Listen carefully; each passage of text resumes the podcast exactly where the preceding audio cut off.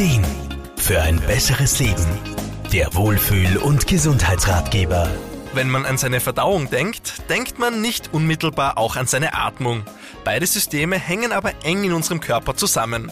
Ganzheitlicher Physiotherapeut Wolfgang Brunner-Frumann. Da wäre natürlich mal die anatomische Nähe. Unser Zwerchfell ist eine Muskelplatte, die unseren Brustkorb und unseren Bauchraum voneinander trennt.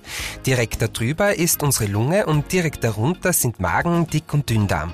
Und natürlich auch andere Organe, die mit der Verdauung zusammenhängen, zum Beispiel Leber und Bauchspeicheldrüse. Rein die anatomische Nähe erklärt aber noch keine funktionellen Zusammenhänge. Aber auch die sind eindeutig vorhanden. Alleine schon durch die Tatsache, dass wir durch die Atmung Sauerstoff aufnehmen, den unsere Zellen brauchen, um gut arbeiten zu können. Natürlich auch unsere Zellen in unseren Verdauungsorganen. Wenn wir auf Frischluft achten, uns ausreichend bewegen und richtig atmen, unterstützen wir unsere Zellen. Doch was ist eigentlich richtig atmen, Wolfgang Brunner-Frumann? Grundsätzlich sprechen wir da von der Bauchatmung.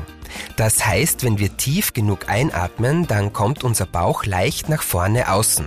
Ganz automatisch ohne Druck, weil sich das Zwerchfell leicht nach unten bewegt. Und das hat auch gleich den nächsten positiven Effekt auf die Verdauung. Diese Bewegung bewegt zugleich auch unsere Gedärme, was wiederum die Verdauungsbewegung, die sogenannte Peristaltik zusätzlich anregt. Die Peristaltik ist dafür verantwortlich, dass der Darminhalt weiter transportiert wird und somit wesentlich für eine gute, funktionierende Verdauung. Atmung und Verdauung sind also enger miteinander verbunden, als man vielleicht denken mag. Tief durchatmen lohnt sich also. Markus Kropatsch, Serviceredaktion. Der Wohlfühl- und Gesundheitsratgeber. Jede Woche neu